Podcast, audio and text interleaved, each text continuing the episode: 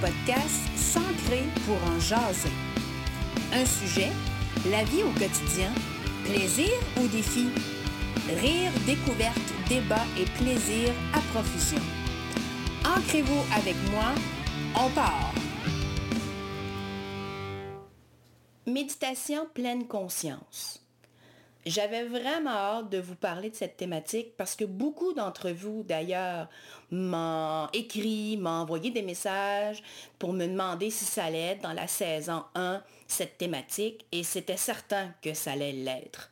Bien sûr, quand on parle à s'ancrer pour en jaser, euh, quand on pense au, sens du mot ancré, euh, ça va de soi qu'il y a un moment d'arrêt on regarde d'où on arrive, on regarde où on veut aller et la méditation pleine conscience va un peu dans ce sens. Surtout, j'avais le goût de vous partager mon coup de cœur du printemps 2021. J'ai eu la chance d'être accompagnée par Caroline Durand-Lot euh, pour découvrir la méditation pleine conscience et surtout l'intégrer dans mon quotidien.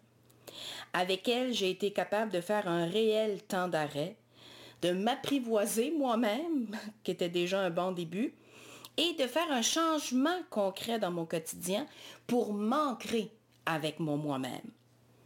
L'objectif, euh, ben, c'est toujours de garder notre boîte à outils.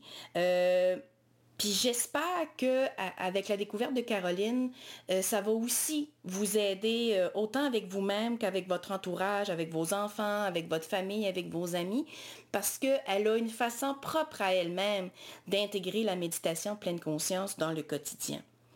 Euh, moi, personnellement, là où ça a été mon coup de cœur, c'est parce qu'avec mon syndrome post-traumatique, ça m'a aidé beaucoup la méditation à travailler mon estime de moi, à diminuer beaucoup de scénarios euh, tragiques que je me faisais dans différentes situations, à travailler la gestion de mes émotions plutôt que d'être dans l'évitement et évidemment à travailler ma respiration parce que pour être capable de s'ancrer, il faut être capable de respirer. Je suis présentement en compagnie de Caroline Durand-Lot, Bonjour Caroline. Bonjour Céline. un énorme merci d'accepter mon, invitation pour le podcast cette semaine. Mais ça me fait plaisir. Je suis toujours très ouverte à parler de méditation et de pleine conscience. pour, euh, Ce qu'il faut que vous sachiez, les auditeurs, c'est que moi, j'ai découvert Caroline à l'hiver 2020 euh, où elle m'a interpellée pour suivre une formation avec elle en méditation.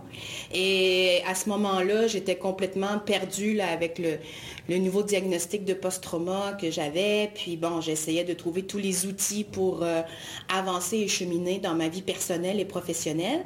Et je dois avouer, Caroline, aujourd'hui, que tu as été l'une des celles qui a fait la grande différence dans mon quotidien.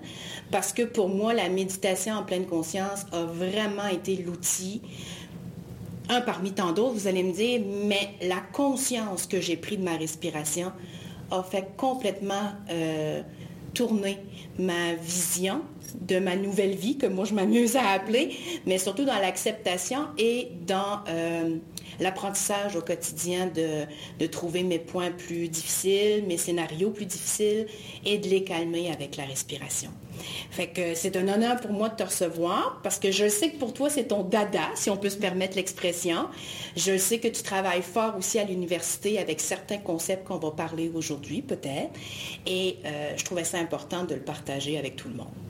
Ah, mais je suis vraiment heureuse que tu partages ça parce qu'en fait, c'est exactement pour ça que je l'enseigne, pour amener euh, ce bien-être-là que tu nommes finalement euh, aux méditants. Puis euh, la méditation, c'est pas juste un outil pour gérer le stress comme on entend très souvent, mais ça va beaucoup plus loin que ça. Puis cet ancrage-là, on est vraiment dedans là, avec la pleine conscience. Puis je, trouvais ça intéressant qu'on l'aborde aujourd'hui parce que j'ai l'impression que dans ce temps-ci, là, vivre consciemment dans le moment présent, la pleine confiance, la pleine conscience, pardon. Des fois, c'est un peu galvaudé. Hein? Elle prend toutes sortes de sauces, cette expression-là. Fait qu'aujourd'hui, je trouvais ça intéressant qu'on mette un peu les bases, puis qu'on en parle euh, ensemble. Ça me fait plaisir. Qu'est-ce que tu veux nous... Euh, avec quoi tu veux commencer? Ben, écoute, j'ai envie de rentrer un peu là-dedans, dans ce que tu viens de dire, là, euh, qu'on en parle, que c'est partout, mais en même temps, quelle information est-ce qu'on transmet? Parce que on, a cette idée-là, je pense, quand on lit les, articles, il y en a beaucoup d'articles dans les magazines grand public sur la méditation, un peu comme si c'était magique. C'est comme tu vas t'asseoir, tu vas méditer, puis pouf! La vie va devenir belle. ton stress s'en va. Et ce n'est pas ça. Euh, c'est tout un processus, en fait, la méditation, qui est très, très simple à la base, dans le sens que la technique, elle est simple, c'est de porter attention à ce qui se déroule dans le moment présent, avec toute notre conscience et sans jugement. Jusque-là, ça va. Mais après, comment est-ce qu'on fait ça concrètement? Parce que notre cerveau, lui, est programmé pour produire des pensées. C'est pas parce qu'on s'assoit puis qu'on décide de méditer que les pensées vont arrêter. C'est pas comme un interrupteur qui se met à off, là. Exactement. Donc, à partir de là, ben, d'être guidé, justement, dans cette démarche-là, je pense que c'est ce qui fait la différence parce que oui, on peut faire des méditations, euh, il y en a de très, très bonnes, là, euh, qu'on peut retrouver sur Internet, mais euh, d'avoir un guide dans cette démarche-là parce que c'est un entraînement, la méditation, c'est un entraînement de l'esprit, puis souvent, ce que je dis aux gens qui commencent les formations avec moi, c'est si vous voulez perdre 10 livres, vous vous inscrivez au gym, vous y allez une semaine, vous n'aurez pas rien perdu. Ça prend de l'engagement, ça prend de la récurrence. Euh, c'est la même chose en méditation. Avant de faire le vide, euh, puis là, le vide, je le mets en grande guillemets parce que c'est jamais un vide complet qu'on va mm-hmm. atteindre. Mais avant de faire un peu de terre ses pensées, d'arriver à vraiment se connecter avec soi-même, ça peut prendre plusieurs semaines de pratique. Il y en a qui arrivent très rapidement, mais il y en a d'autres pour qui c'est beaucoup plus long. Comment ça s'est... Comment c'est arrivé dans ta vie, la méditation?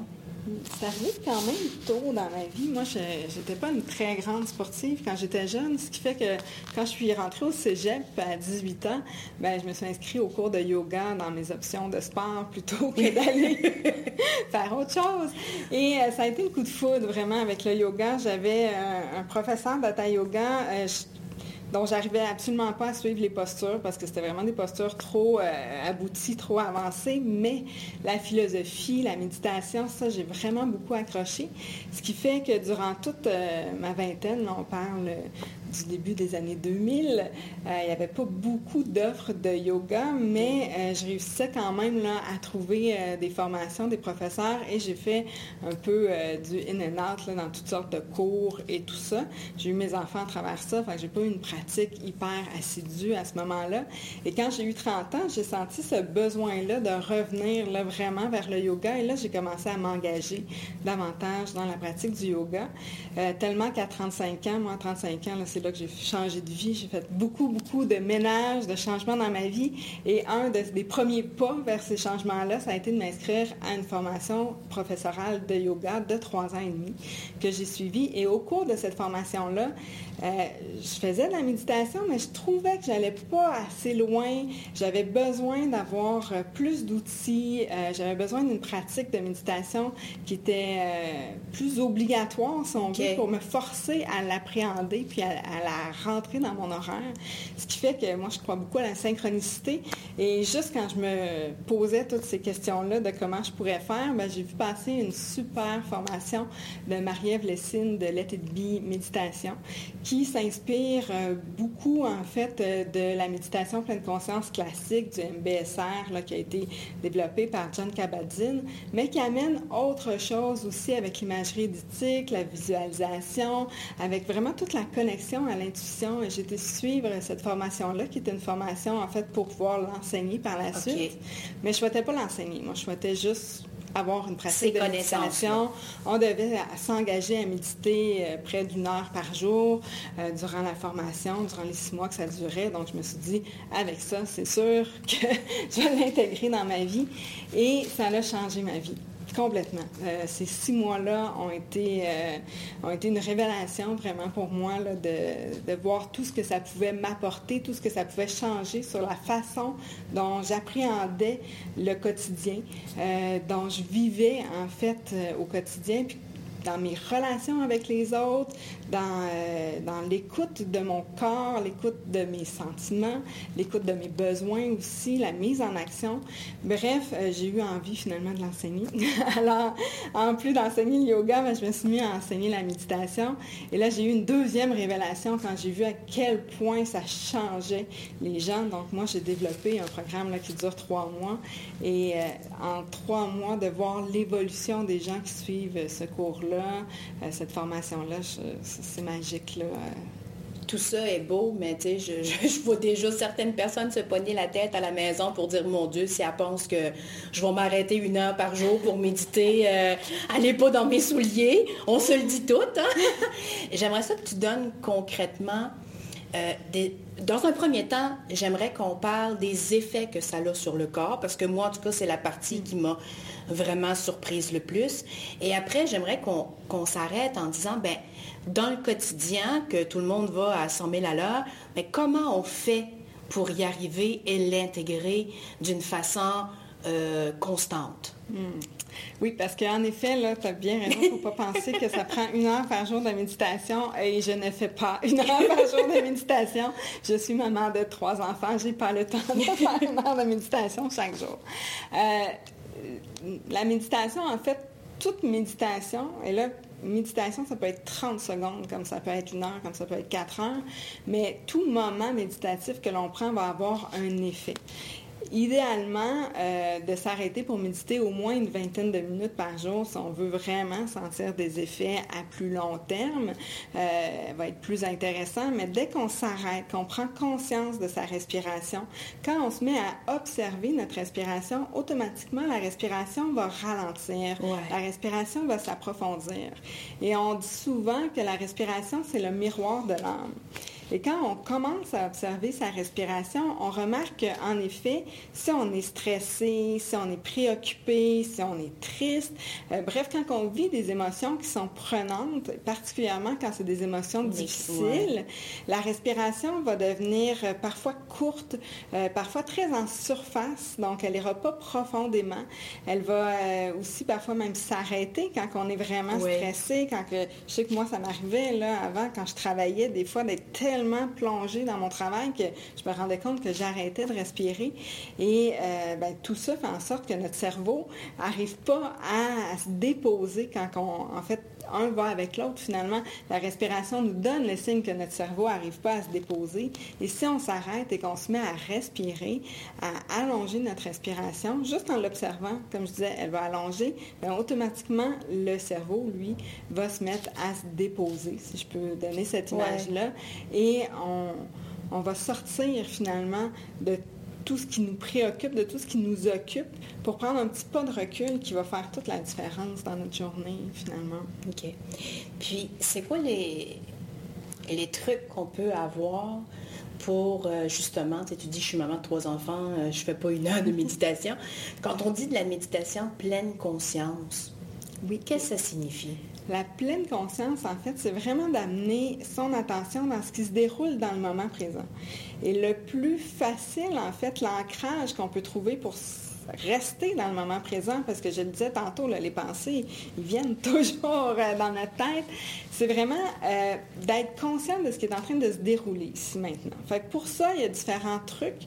Donc, l'ancrage de la respiration, la respiration est toujours là avec nous, de porter vraiment toute son attention sur la respiration. Je ressens l'air qui entre, euh, je le ressens l'air qui ressort, je ressens le mouvement de ma cage thoracique. je ne suis pas une, une, grande adepte de la respiration, là, où on gonfle notre ventre, bon, euh, pour plein de raisons, parce qu'en yoga, on veut vraiment plus respirer au niveau de la cage thoracique. Mais pour débuter, de juste concentrer à sentir son ventre qui se gonfle, qui se dégonfle, euh, ça occupe l'esprit, premièrement, et ça allonge la respiration, comme on l'a dit tantôt. C'est quand même euh, ça qui va nous aider à nous calmer. Ça ne veut pas dire qu'il n'y aura pas de pensées qui vont apparaître, mais quand elles apparaissent, justement, comme je suis en conscience de ce qui se déroule, bien, je prends simplement conscience de quelle est la pensée qui est apparue et je choisis de la laisser aller et de revenir à ma respiration. Donc ça, c'est un premier truc. Ce qui fonctionne super bien aussi, surtout quand on commence, c'est tout l'ancrage par les sens. Donc de porter notre attention sur les sens, porter l'attention sur les sons qu'on entend autour de nous de, comme s'il n'y avait rien d'autre qui existait que ces sons-là. Ça peut être une musique douce aussi qui nous aide au début. On ne gardera pas ça tout le long, mais on ne rentrera pas là-dedans. Mais bref, ça, ça peut euh, nous aider. Une odeur, euh, allumer une chandelle, se concentrer sur euh, l'odeur de la bougie. Pour ma part, ça, c'est quelque chose qui m'a beaucoup aidé. Parce que je ne sais pas si tu te souviens, les premières rencontres qu'on avait ensemble, moi, j'étais incapable de fermer mes yeux. Mm-hmm. J'étais incapable d'arrêter juste de regarder tout ce qui se passait autour de moi, même si j'étais chez nous en sécurité. Et euh, l'odeur d'une chandelle, euh, m'arrêter sur les bruits des oiseaux dehors, euh, le matin quand je sors le chien, par exemple, puis de regarder le soleil, ces, ces, ces repères-là ont été pour moi des, des facilitateurs, si je peux me permettre l'expression, de, de, m'arrêter puis de prendre conscience de ma respiration. Mm-hmm. Oui, tout à fait. C'est des bons de se ramener, se ramener dans le moment présent parce que souvent, en fait, on est pris dans, notre liste de tâches, dans ce qu'il y a à faire dans l'épicerie. On va être anxieuse par rapport, là je dis anxieuse, mais ça peut être anxieux évidemment. Donc par rapport à quelque chose qui s'en vient, quelque chose qui n'est pas encore arrivé, quelque chose qui est complètement hypothétique, mais on se fait des scénarios. Exact. Où on est en train de penser à quelque chose qui est arrivé qu'on aurait préféré, qui n'arrive pas. Euh, c'est des choses qui, qui, nous aident pas dans le moment présent. Ça ne veut pas dire qu'il ne faut jamais être euh, dans, dans la planification. Ça ne veut pas dire qu'il ne faut pas revoir ses expériences du passé pour ne pas apprendre de ça. Mais il faut être capable d'en sortir de ces pensées-là pour juste vivre, en fait. C'est un peu ça, hein, la pleine conscience, que ça l'amène, euh, pour moi, pour les gens aussi à qui je l'enseigne, je trouve c'est au-delà de tous les bienfaits, mais c'est juste d'arriver à vivre sa vie, puis à la vivre comme on en a besoin, finalement. J'ai envie de revenir, parce que je n'ai pas répondu à ta question, en fait, euh, par rapport à c'est quoi les bienfaits répertoriés. Oui. parce qu'on entend beaucoup, beaucoup que la méditation pleine conscience est associée à une diminution de la gestion du stress, ce qui, évidemment, est vrai. Euh, à la base, là, la méditation pleine conscience, elle est issue des traditions bouddhistes. Oui. Et euh, c'est dans l'optique d'aider les gens à mieux gérer leur stress, les gens qui étaient très anxieux entre autres, justement, euh, à, maîtriser leur anxiété, qu'on a laïcisé les pratiques bouddhistes pour les amener dans une pratique de pleine conscience qui, à la base, était plus médicale. Et euh, devant les bienfaits de cette méditation-là, ben, on a démocratisé un peu ça pour l'amener davantage dans le grand public. Euh, maintenant, dans les écoles aussi, on pourra en reparler. Euh, parce que ça l'amène en fait au niveau euh, cérébral, au niveau neurologique, il y a vraiment des effets dans le cerveau. Donc on va voir là par rapport à tout ce qui est les fonctions exécutives, donc quand on pense à la mémoire, à l'apprentissage, à la concentration, euh, on va voir vraiment des effets. je ne suis pas neurologue, donc je ne suis pas la meilleure pour bien expliquer ce que ça fait exactement sur les neurones, mais au niveau des connexions, il va y avoir plus de connexions qui vont se faire il va avoir un meilleur, euh, un meilleur partage d'informations finalement entre la partie de notre cerveau qui euh, s'occupe de gérer nos émotions finalement, puis la partie du cerveau qui s'occupe justement de toutes ces fonctions exécutives-là. Ces deux parties-là, en fait, du cerveau fonctionnent ensemble. Et si je suis pris dans mes émotions, si je suis pris dans mon stress, ben cette connexion-là, ce chemin-là ne fait pas bien. Donc, ça va aider justement euh, en diminuant mes émotions, en me permettant de prendre un pas de recul, ça permet un peu de faire un, un ménage, si on veut, dans le cerveau, si je peux l'imaginer comme ça, qui va faire que le chemin qu'on va tracer euh, va permettre euh, une meilleure, euh, meilleure connexion, un meilleur partage d'informations, donc tout ce qui est l'apprentissage, la mémoire. Est-ce qu'on peut penser, exemple, que des élèves, des enfants à l'école, ados, qui sont beaucoup, exemple, avec de l'anxiété de performance ou avec un trouble d'apprentissage, un déficit d'attention, d'hyperactivité, est-ce que la méditation pourrait être un outil avant de rentrer en classe ou avant un examen, par exemple? Bien, tout à fait. Tantôt, tu parlais de mes travaux universitaires. Donc, moi, mon autre grand dada, comme tu dis, euh, c'est vraiment l'accompagnement des adolescents, leur bien-être, euh, le bien-être à l'école pour favoriser les apprentissages. Et euh, j'ai voulu en fait, je me suis intéressée à si ça fait un aussi... un effet réel. Ça, fait autant de bienfaits finalement chez les adultes. Ben, à l'adolescence, à l'âge où le cerveau est dans la plus grande croissance qu'il aura jamais, dans le plus grand développement, à l'âge où les fonctions exécutives sont en développement, mais qu'est-ce que ça peut faire? Donc, il y a ça commence à émerger. Là. Il y en a plein, plein, plein de recherches qui se font présentement, surtout aux États-Unis, sur les avantages de la méditation pour les enfants, pour les adolescents. On voit qu'il y a des effets euh, bénéfiques sur les apprentissages pour toutes les raisons que j'ai notées, en fait. Là. Euh, c'est-à-dire que ça va faire favoriser l'attention, la mémoire. Donc, évidemment, ça n'efface pas le trouble d'apprentissage, mais ça peut aider l'élève à être dans des meilleures dispositions cognitives pour apprendre. Et on sait que le stress euh, chez les jeunes, c'est vraiment très, très prenant. Euh, il y a de plus en plus de jeunes qui, sont, qui disent être en détresse psychologique. Donc, d'amener des choses comme ça à l'école, euh, que certains voient un peu comme de la perte de temps parce qu'on n'est pas en train de, travailler les Oui, exactement. Mais au contraire, ça va tellement favoriser les apprentissages par la suite. Puis, tu sais, on parle à l'école, mais ça peut être un très bon truc aussi à mettre en place à la maison avant les devoirs, avant le dodo, euh, même chez nos grands ados de 15-16 ans, là, euh, et même ben, pour nous, bien sûr, les adultes, mais euh, je pense beaucoup à, tous ceux et celles qui ont des enfants, puis que ça devient vraiment problématique du côté familial quand ces situations-là arrivent. Donc, ça peut être un bon truc là, à, à pratiquer ensemble en famille. Ben oui, tout à fait. Puis ce qui est intéressant, c'est qu'il y a de plus en plus de ressources pour les écoles primaires. Donc, pour les, jeunes enfants, il y en a de plus en plus qui vont pratiquer le yoga, la méditation euh, à, l'école et qui ramènent ça aussi à, la, maison. Donc, à long terme, on peut penser que ça va être intéressant là, ce que ces jeunes-là vont développer. Chez les adolescents, pour toutes sortes de raisons plus, euh, plus liées à la structure scolaire au secondaire, c'est vraiment plus difficile d'intégrer ça à l'école. C'est mon, ton cheval de bataille. Mais euh, tout ça pour dire qu'il euh, y a beaucoup de démystification à faire auprès des adolescents, euh, auprès des enseignants aussi, en fait, parce que les élèves du primaire vont être beaucoup plus ouverts à ce type d'expérience-là.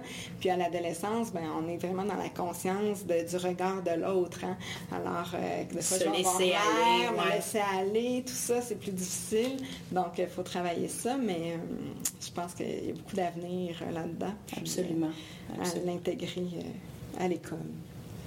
Quand on parle de la pleine conscience comme étant un outil pour gérer les émotions, qu'est-ce qu'on veut dire? On est beaucoup... Euh, ça aussi, on le voit beaucoup, en fait, là, dans toute cette optique de, bien-être-là. Il y a comme une espèce de déviance où, euh, à un certain point, c'est comme s'il fallait toujours être heureux. puis il se passe quelque chose, mais c'est pas grave, on sourit, puis on danse sous la pluie, puis... Euh, fait que la pleine conscience, elle, va pas là, en fait, là. On, va pas dans la pleine conscience pour euh, faire taire ou pour enfuir ou pour éviter les émotions négatives parce que quand on est en pleine conscience, on est en pleine conscience de ce qui est là. Et ce qui est là, ben, c'est aussi les émotions négatives. Ce que ça va changer, c'est la façon dont on va les recevoir, la façon dont on va euh, réagir à ces émotions-là. Tantôt, je parlais du pas de recul que, ça nous permet de prendre. Je pense, entre autres, euh, les situations où on a tendance à réagir avec impulsivité, qui vont nous mettre en colère, de méditer sur cette situation-là. Méditer pour vrai, parce qu'on entend souvent ce terme-là, je vais méditer là-dessus, mais non, non, assis-toi, euh, arrête-toi, puis observe euh, qu'est-ce que tu vis à l'intérieur de toi. Mais souvent, on se rend compte, ben, c'est pas de la colère, finalement, c'est de la tristesse. Euh, on réussit à mettre le doigt sur, ben, pourquoi je me sens comme ça par rapport à cette situation-là. Et ce recul-là nous permet, après ça, de prendre des meilleures décisions, d'agir aussi plus efficacement et de tempérer l'émotion en se donne le droit de la vivre, on se donne le droit de l'observer, ben, on se rend compte que les émotions, c'est des vagues que l'on vit. Et, euh, cette vague-là, ben, elle est très intense, elle passe. Et à un moment donné, ben, on se sent mieux. Puis euh, j'ai envie de faire le lien avec le deuil, en fait, parce que moi, je, vis un deuil présentement qui est très, très grand. Et euh, c'est parfois, ça fait... Je sens une douleur qui fait mal, mais dans tout mon corps et d'accueillir cette douleur-là, de juste m'arrêter, de respirer à travers elle, de respirer à travers cette douleur-là, puis de voir que justement parce que je respire à travers la douleur, ben, tranquillement, elle passe. Alors, plutôt que d'être en, opposition finalement avec ce deuil-là, qui, qui, qui est des émotions difficiles, mais qu'on ne peut pas on ne peut pas juste passer à côté, on ne peut pas combattre. Ce pas des émotions qui sont mauvaises en soi, il faut les vivre. Mais justement, de se donner cet espace-là pour les vivre par la méditation, bien, ça fait une grosse différence parce qu'on ne sera pas en train de...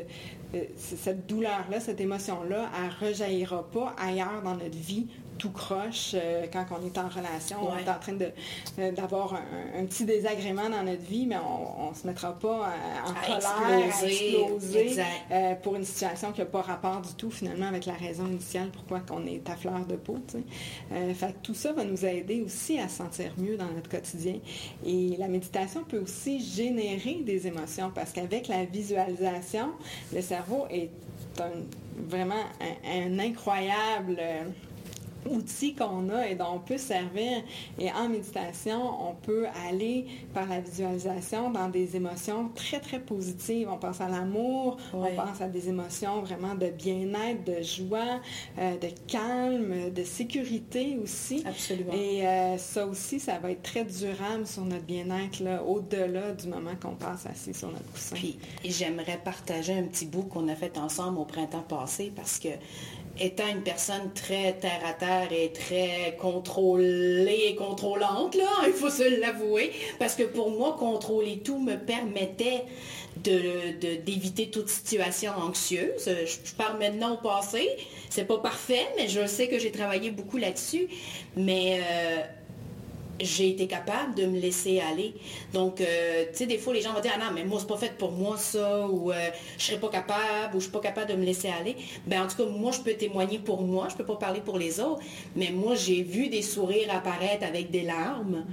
Euh, j'ai vu des épaules baisser à travers le stress ou l'anxiété, et j'ai même eu dans une visualisation des, euh, des pensées, ou j'irais pas à dire jusqu'à des voix, c'est pas ésotérique, mais des, mots-clés qui me sont venus en tête et qui faisaient tout à fait du sens dans une situation que j'étais en train de vivre.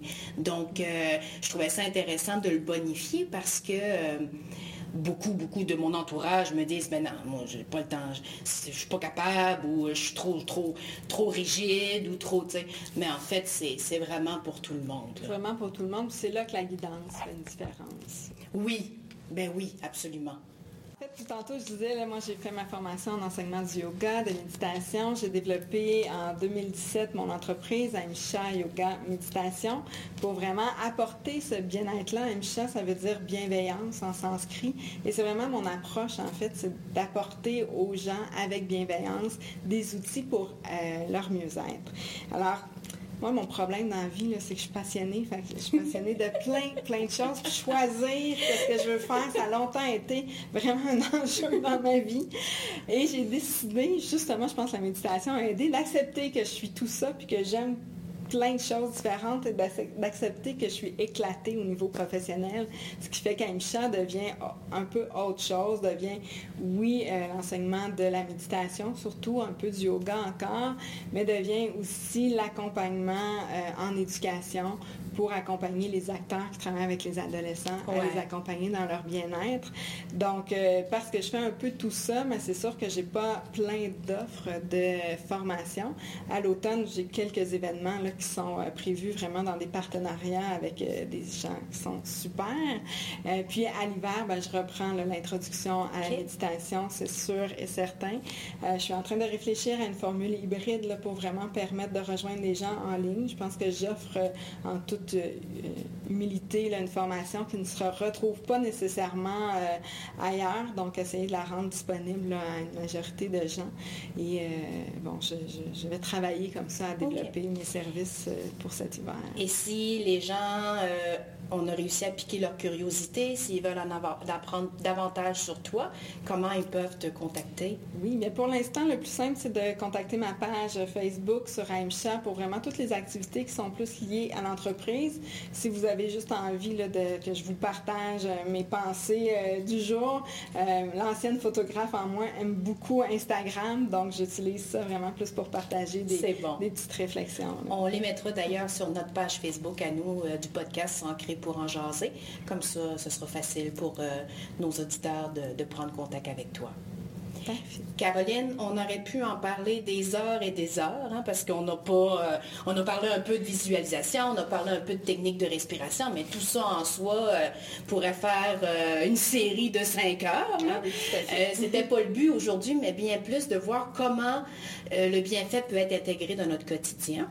Et euh, c'est un très grand privilège de t'avoir avec nous et de t'avoir dans ma vie, pour moi personnellement, parce que euh, sans aucun doute, ben, ça a changé euh, complètement mon quotidien.